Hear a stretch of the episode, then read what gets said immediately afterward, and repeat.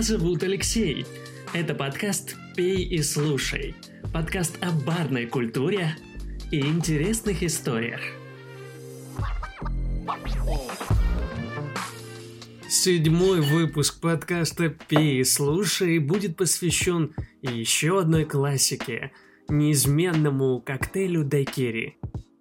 И в этот раз нельзя не вспомнить Эрнеста Хемингуэя, который был и еще тем любителям выпить, потому что вспоминается в трех выпусках. Он мог подтягивать до 15 замороженных дайкири за один присест, в то время как Джон Кеннеди подтягивал дайкири, когда победил Никсона на президентских выборах 60-х года. По крайней мере, согласно легенде. Сегодня дайкири – любимый напиток поклонников коктейлей и тех, кто хочет отдыхать на недавно открытой Кубе. В то время как у большинства винтажных напитков, которые являются классикой, нет документации, подтверждающей точное место их создания. Дайкири подтверждается настоящей карточкой с рецептами коктейлей, подписанной Дженнингсом Коксом в 1896 году. Кокс – американский инженер, который жил и работал на Кубе после Испано-Американской войны как полагают, изобрел дайкири после того, как у него закончился джин во время коктейльной вечеринки. Поскольку в стране много рома, он оказался удобной заменой пуншу, которую он подавал.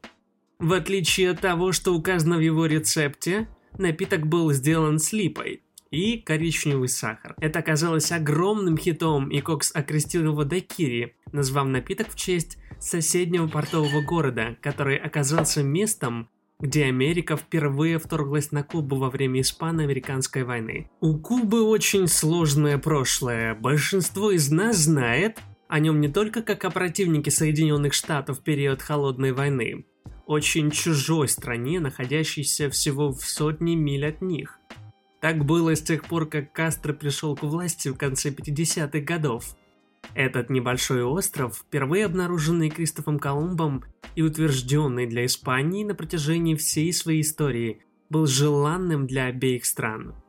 Он умеет умеренный климат, что делает его идеальным местом для выращивания сельскохозяйственных культур и местом, которое идеально подходило для нескольких месяцев в море. Испания была основным владельцем острова на протяжении большей части своей истории. Но не обошлось без борьбы. Богатая земля привлекала пиратов из Великобритании и Франции чтобы украсть все сокровища, которые они могли взять у испанских кораблей. Как только Испания позволила некоторую гибкость торговли колонии, шлюзы открылись и деньги хлынули в казну. Они были заполнены в основном двумя разными культурами – табак и сахар.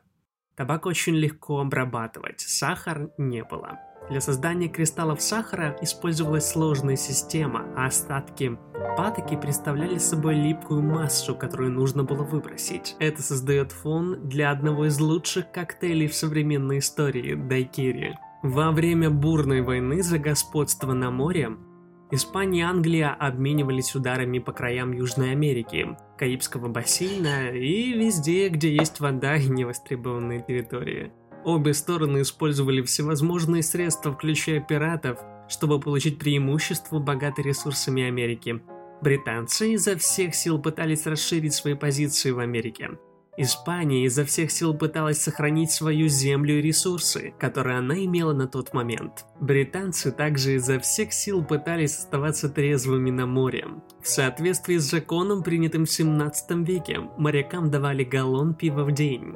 Из-за огромного количества пива, которое они должны были поставить военным силам, ром считался достойной заменой. Его было легче достать, и он был гораздо крепче. Лишь в 1740 году кто-то смог протрезветь на флоте. Адмирал Эдвард Старый Грок Вернон приказал смешивать ром с водой и соком из цитрусовых, обычно лаймов, чтобы разбавить крепкий спирт. Это сделано англичан более трезвыми и здоровыми. Это также один из самых ранних известных примеров сочетания сока и лайма, которое называется грок. Испания пережила столкновение с Великобританией и более века удерживала многие своих американских приобретений, включая Кубу, Пуэрто-Рико и другие острова. Это не понравилось Соединенным Штатам, которые стремились обеспечить соблюдение доктрины Монро и просили европейские державы оставаться на своей стороне. Самым большим конфликтом, вызванным этим, была испано-американская война, и Куба сыграла главную роль. Они стремились к независимости от Испании, и полковник Теодор Рузвельт призвал помочь им в этом. И Америка высадила войска на пляже Дайкири, недалеко от железной шахты Сантьяго. Эта великолепная маленькая война позволила Америке оккупировать Кубу и сделать то, что Испания делала столетия назад – извлекать выгоды из огромных ресурсов острова. В конце 40-х и 50-х годах 20 века из-за культурной пристрастия к тропическому климату и иностранным алкогольным напиткам популярность коктейля вошла в сознание американцев. После Первой мировой войны, сухого закона и Второй мировой войны с виски, которые американцы обычно употребляли в коктейлях, он был в дефиците.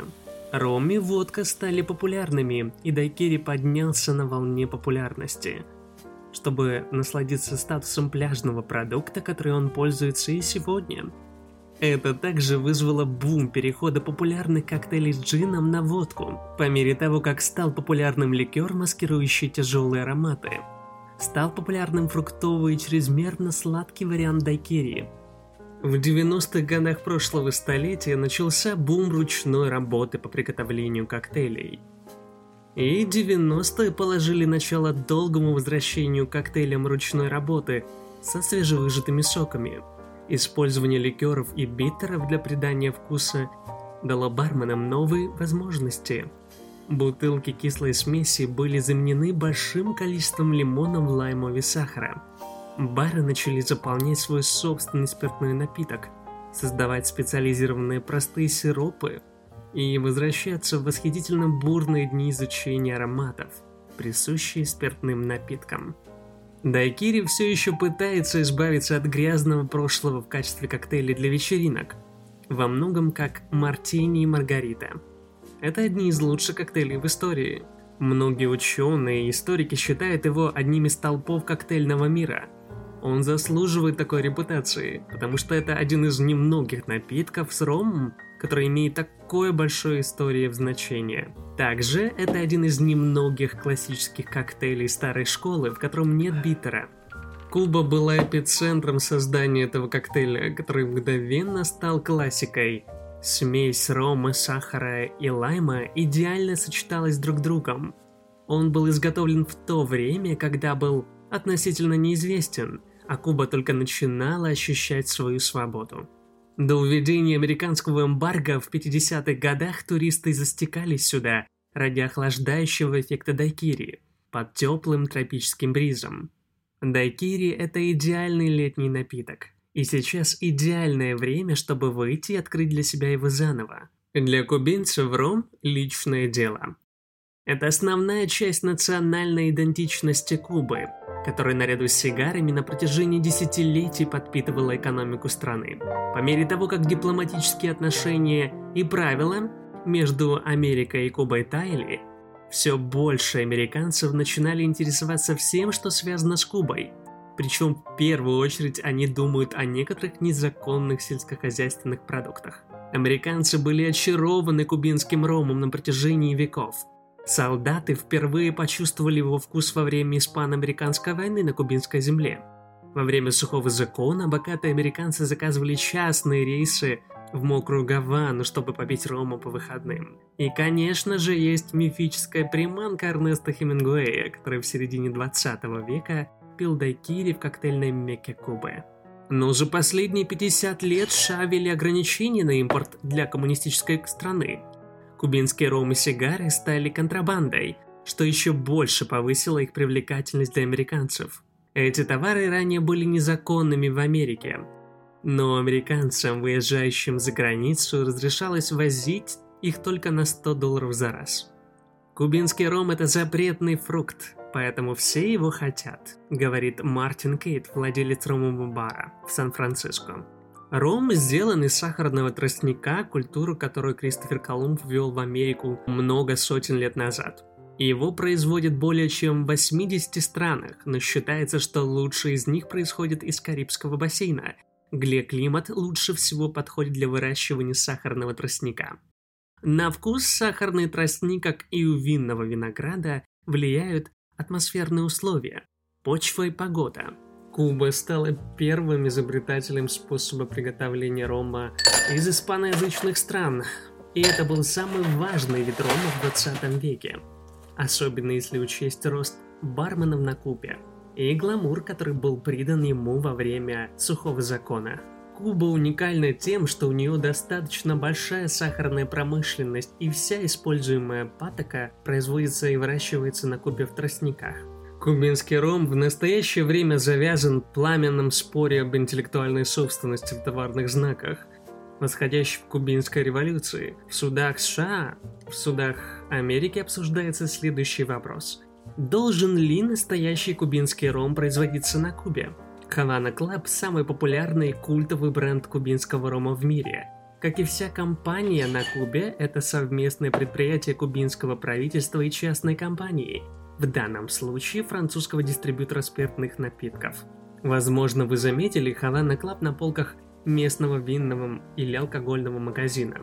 Оказывается, этот бренд отличается от того, что продается на Кубе и во всем мире. Вместо этого он производится в Пуэрто-Рико и разливается во Флориде компанией Бакарди.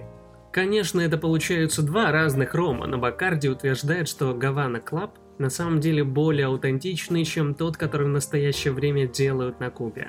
В конце 19 века на Кубе было две основные семьи производящих ром – Бакардис и главный соперник. Кубинский ром имеет свой собственный стиль, и поскольку он был изолирован так долго, его качество не пострадало так сильно, как другие бренды спиртных напитков. Когда он наконец-то вышел в 90-х годах 20-го столетия, это был одним из лучших ромов в испанском стиле. Остается вопрос, действительно ли кубинский ром является кубинским, если он не сделан и не выращен на Кубе из сахарного тростника или не дистиллирован на кубинской земле. Сейчас эти дебаты кажутся семантическими, но когда, наконец, будет снята эмбарго, Кому-то кубинский ром принесет много денег. В конце концов, американцы потребляют 40% рома в мире. Однако перенос бутылок через границу для личного потребления не является незаконным. И есть также процветающий серый рынок в интернете, где все люди могут заказать на иностранных сайтах бутылки рома. Ну что ж, мы узнали, что коктейль дайкери, приготовленный из кубинского рома, лайма и сахара, является одним из трех основных ромовых коктейлей, любимых во всем мире. И он является синонимом напитков, которые большинство людей во всем мире называют коктейлем в современную эпоху. А также узнали об истории этого легендарного напитка и об истории кубинского рома. А также из каждого выпуска «Пей слушай» можно узнать о новой истории, об истории, которая перевернула мир. И все еще невозможно поверить, ну как коктейли и их истории влияют на мир. Поэтому обязательно пейте лучшие коктейли, рассказывайте интересные истории. И не забывайте подписываться на подкаст «Пей и слушай». Дальше только интересней.